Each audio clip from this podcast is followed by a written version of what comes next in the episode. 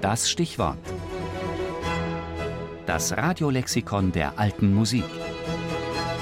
Jeden Sonntag im Tafelkonfekt. Molter, Johann Melchior. 1686 bis 1765. Vielleicht der Erfinder des Klarinettenkonzerts.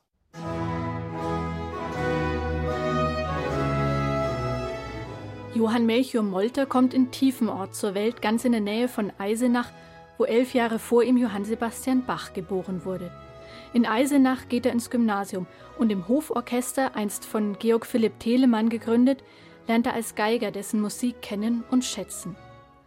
Nach seiner Schulzeit in Eisenach taucht Molter als 21-Jähriger in Karlsruhe auf. Die Stadt Karlsruhe ist da noch ziemlich neu, gerade erst vom Markgrafen Karl Wilhelm erschaffen. Im dortigen Hoforchester erhält Molter eine Anstellung als Geiger. Schnell kann er die Gunst des Markgrafen für sich gewinnen und erhält die Erlaubnis zu einer Dienstreise. Auf eine Zeit lang von anderthalb bis zwei Jahren nach Venedig, um in der Musik mit Erlernung der italienischen Manier, auch anderer Vorteile und Handgriffe, sich mehrers zu habilitieren. Die französische Manier hatte er schließlich schon durch Telemanns Musik erlernt. In Italien sind gerade Vivaldi, Scarlatti und Albinoni en vogue.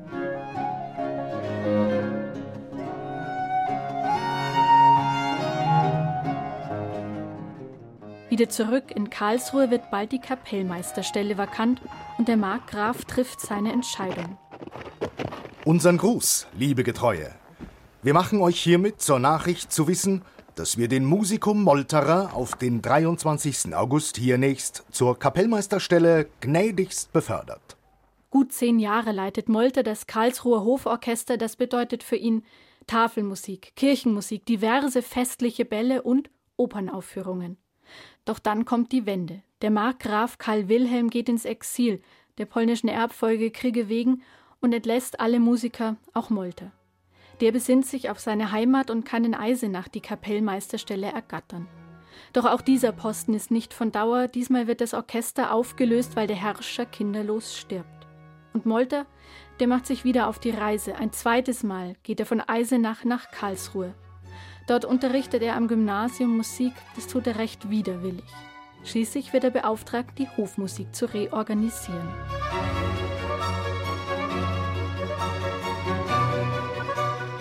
Molters Musik trägt mal französische Züge durch die Beschäftigung mit Telemanns Musik, mal italienische nach der Italienreise.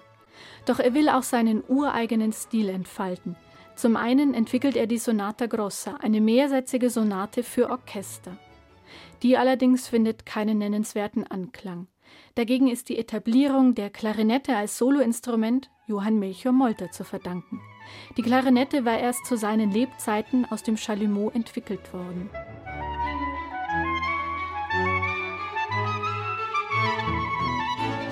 Er schrieb als der vermutlich erste Konzerte für Klarinette und Orchester, die auch nach den Konzerten von Mozart oder von Weber durch ihren Anspruch an den Solisten bestechen. thank you